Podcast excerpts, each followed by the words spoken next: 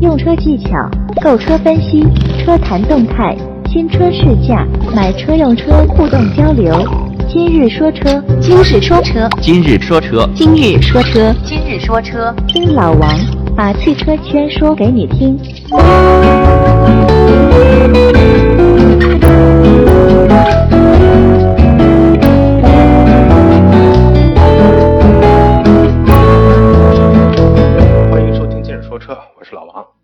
在紧凑型的城市 SUV 领域啊，三菱的欧蓝德一直是一个比较冷门的选择。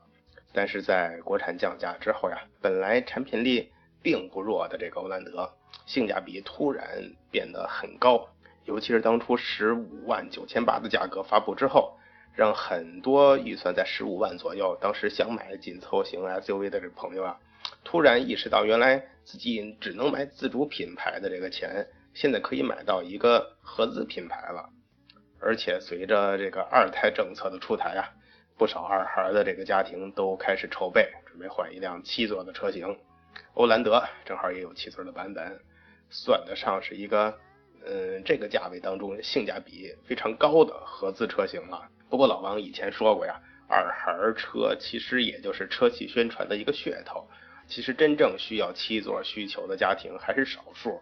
甚至你买到了七座车，也不一定能真给你带来七个座位的享受。往往多余出的那两个座位，也就只能拿来应急。但仍然没有办法去逃避的说呀，确实会有一部分家庭。真正需要七座的版本，而对于不需要七座的家庭啊，欧蓝德正好也有五座的配置。其实提起欧蓝德呀，它应该算是三菱 SUV 里边第一款采用这个轿车底盘开发的 SUV 了，沿用了这个三菱 Lancer 的这个轿车平台，所以具有轿车的乘坐舒适性。当然，同时它又有 SUV 的这个特性了，具有良好的通过性，还有比较宽敞的空间，所以受到了很多用户的欢迎。很多人都知道呀，之前这个欧蓝德都是进口的，但其实，在零四年的时候呀，中国就已经引进过欧蓝德，明显早于什么 CRV 啊、RAV4 呀，算是中国 SUV 市场中的一个开路先锋了。但你看，在中国的这个 SUV 大卖这几年的时候，三菱的 SUV 真没见到几辆，甚至销量远远低于咱们的自主品牌。现在广汽三菱正式宣布，国产三菱欧蓝德正式在中国上市。尤其以这个十五点九八到二十二点三八万的售价来看呀，明显还是给咱们中国消费者带来了不少的实惠。不过，对于欧蓝德两驱的配置，老王就不想过多的讨论了。从配置上也能看得出来，十五点九八万这辆两驱的配置，还是为了拉低它整体的价位的。配置上看，真是差了不是一个档次啊！我觉得也就是一部分原来可能打算拿十五万块钱买一个自主品牌的车主，哎，现在努努力，发现我可以买到一个合资车型，其余的大多数人应该还都是冲着它这个四驱版本去的。国产欧蓝德呀，长宽高分别是四七零五、幺八幺零、幺六八零，轴距是二六七零。七座的版本采用了二加三加二的这个常规布局，虽然只能算是欧蓝德的中期改款，但在外观方面呀，跟老款你去相比，看上去明显张开了个大嘴，而且增加了很多这种镀铬的装饰，尤其车头这种宽幅的镀铬装饰，给你画出一个很张扬的轮廓。后视镜也用了这种镀铬的亮色，跟镜子一样啊。车灯跟前面的这个进气格栅也是连成一体的设计，现在很多车型上都开始用这样的设计，而且这个车的中高配也都使用了 LED 的车灯，车身的尺寸跟老款在长宽方面都有一些增加，轴距没有变，虽然是 SUV 车型啊，但是这个车身的侧面整体效果看上去还是比较修长的，我觉着。嗯汽车的尾部看上去也不是那种特别张扬的设计，备胎也不在后面背着了，看着有点很斯文的样子。其实这个整个车给我的印象就是，虽然是一个 SUV，但是看上去斯斯文文的，而且还配备了一个电动尾门。在内饰方面啊，也用了很多的这种软性材质，手感还说得过去。呃，为什么说只能算说得过去呢。因为我确实觉得它这个材质啊用的还是一般，不过座椅的这个舒适度还是非常不错的，坐姿也比较高，给人的这种视野感觉很开阔。暗黑跟亮黑色的这个搭配啊，看上去比较符合现在的潮流。后排的空间啊也比较充裕，靠背也可以进行角度调节。不过又提到了这个坐垫的长度啊，我还是觉着又短了一点。如果能再长一点的话，对腿部的这个支撑可能会更好，长途乘坐起来才能更舒适。第三排的空间就一般了，毕竟车身的尺寸等级在那摆着嘛，轴距也只有二六七零嘛，只能作为应急使用。如果你想长途的去乘坐第三排。我想一般的成年人都很难舒服的坐下去。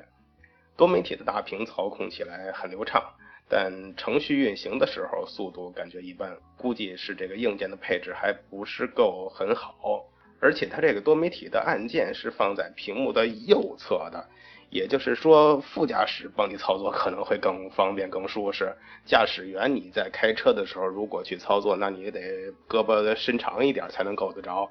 说不定人家就是为了减少你驾驶员的操作呢，是不是？防止你分心。那你不过你副驾驶要没人呢，你不还得自己去操作吗？这个设计我觉着还可以有一些改进。这个车的手刹也是放在右侧的，用起来有点别扭。据说是因为日本都是这种右舵设计嘛。所以在中国都是左舵的时候，也没有把手刹去给它换一个位置。我觉得这个，反正我是用着比较别扭啊。你可以放在中间儿，或者可以放在偏左的位置。你放在最右侧，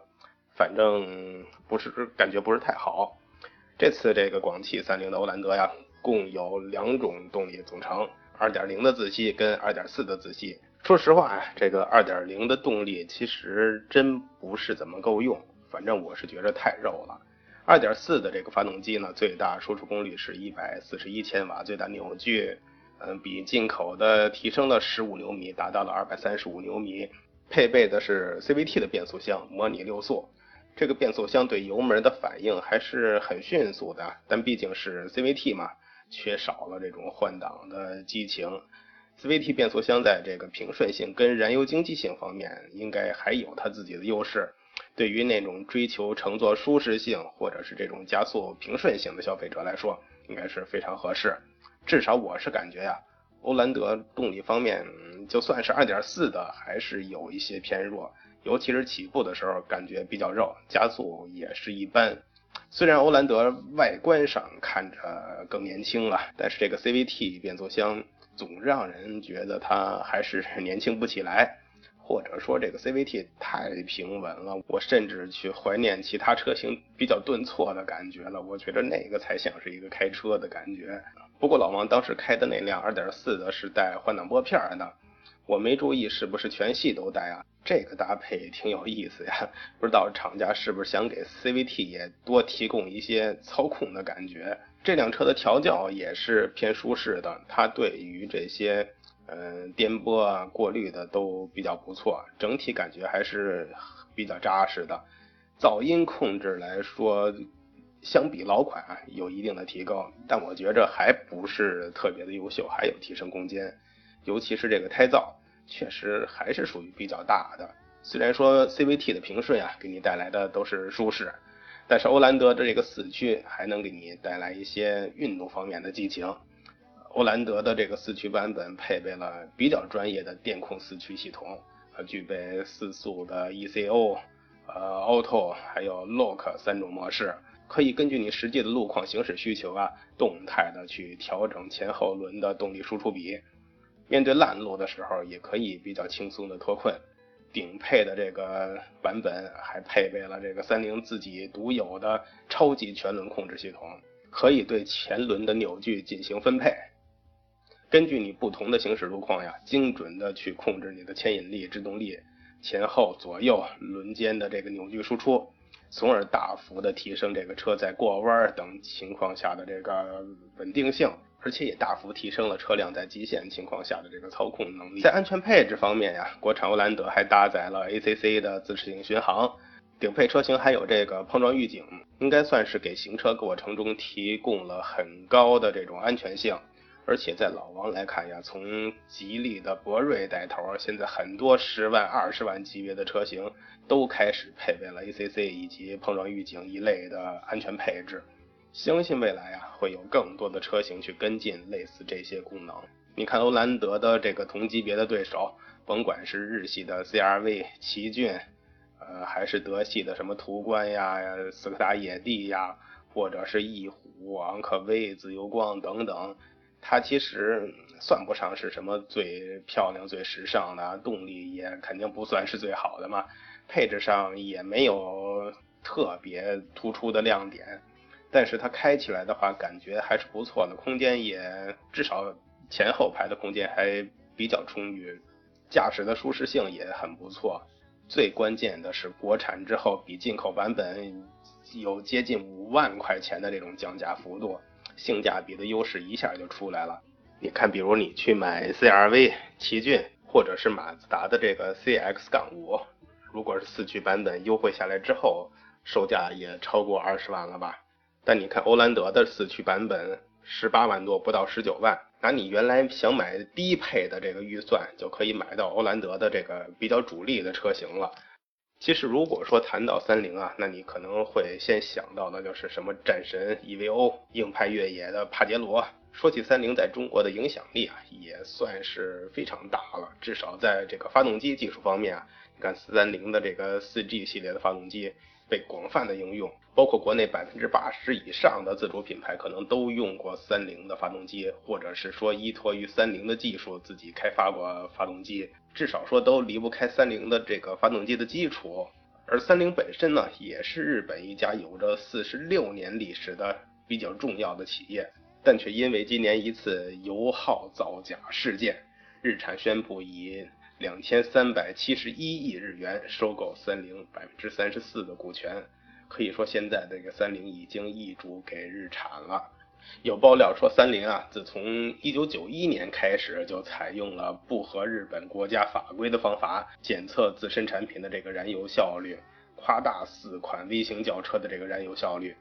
数量超过六十万辆。而且看起来呀，日产收购三菱，完全有可能是一个自导自演的一场戏。举报三菱的是日产，然后对三菱伸出援手的还是日产。据说中国车企在得到三菱的这些消息之后，也都迅速出马，准备参与到这个三菱品牌的这个争夺战之中。但是日产伸出的援手太快了，快准狠，眨眼之间就尘埃落定。其他的这些旁观者根本就来不及反应。日产跟三菱啊，原本就是合作多年的这个交情了，应该算是长久以来的生意上的好伙伴。这次丑闻爆发最早也是由日产内部测试发现的。三菱啊，帮日产代工了几个车型，生产完之后向日产供货。突然有一天啊，日产说：“哎，我们要研发新一代车型了。”于是就针对三菱帮他代工的这两款车呀，进行了一些油耗方面的测试，准备去收集一些数据，为这个新车型的研发做一些相关的参考。然后就非常不幸的发现了，在实际测量油耗数据的时候，跟三菱当时递交的这个数据存在偏差。所以啊，日产就果断的选择大义灭亲。毫不犹豫地对三菱进行了举报跟曝光，完全不顾以往的这个生意上的这个情分啊！事发之后呀，三菱汽车在公司内部也进行了自查，发现，在测试中使用了对这个油耗数据更有利的阻力数值，使得这个燃油经济性测试结果明显的好于实际的情况，差距达到了百分之五到百分之十左右。然后，这个三菱汽车表示啊。涉及到这件事情的四款车型都已经停止生产跟销售了，对消费者的补偿也在之后会进行相关的这个协商。除此之外啊，三菱是一个比较诚实的孩子，他还表示，自从二零零二年以来呀，他们公司使用的这种呃续航里程测试的方法。跟日本本身的这个国家标准就不是很吻合，所以造成的影响还会进一步的扩大。除了补偿车主之外，三菱还很可能会面临巨额的罚款。其实之前三菱就已经报道过有两次这种召回的事件呀，导致它的品牌形象已经是一落千丈了，陷入比较严重的经济危机。现在用户的这种信赖程度，应该说刚刚有所恢复啊，又在这个时间点爆发了油耗作假的这个事件，至少说明三菱虽然说你老实吧，你比较诚实吧，还是没有吸取过去的这些经验教训。这件事儿就更让用户越来越远离了三菱，对他这个企业的品牌形象来说，应该算是一个非常大的打击。就在眼看三菱就要垮掉的时候呀，原本站在这个受害者立场的日产，突然宣布将在这个资本层面跟三菱建立这个相关的联系，对三菱伸出了援手，要跟三菱深化战略合作。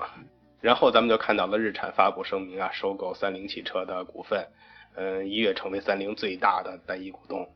之前人们还把这个矛头指向三菱啊，多方去批判这个公司的信用问题呀。当你看到日产收购三菱之后，之前还都抨击三菱的人，突然开始称赞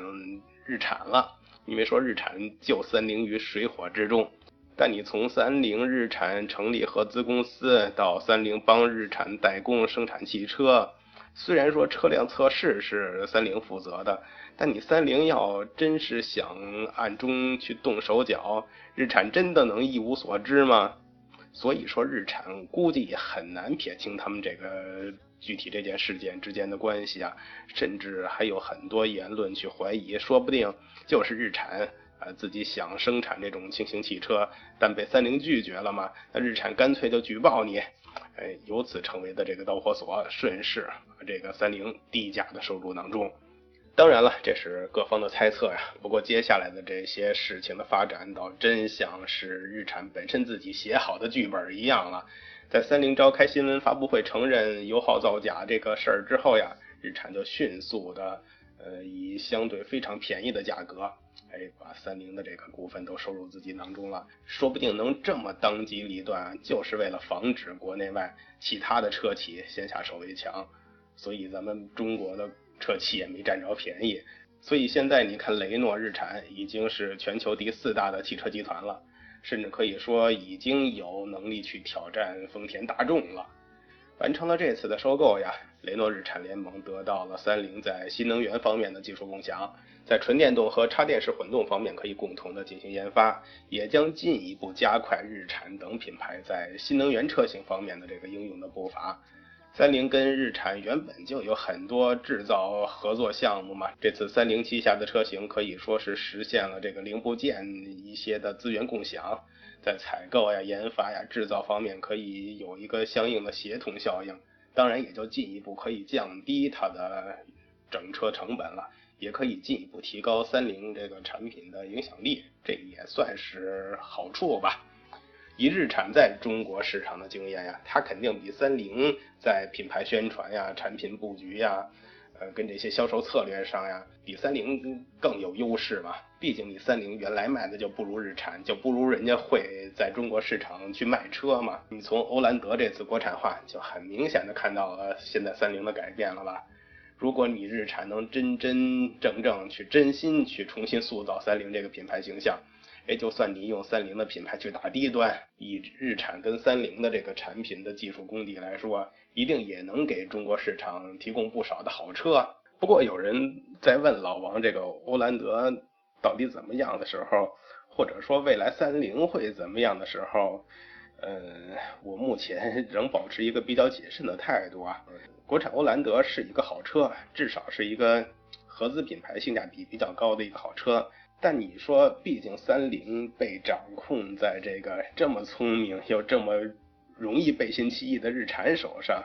也真说不好哪一天日产又突然因为某种原因再放弃三菱这个品牌呢？如果真有这种事发生啊，那对于买了三菱产品的消费者来说，那肯定又是一场灭顶之灾了。会不会真有这种情况发生呢？今天就聊这么多，谢谢大家。欢迎添加老王微信交流，微信号码三四八零八九二二三四八零八九二二，一起互动，一起成长。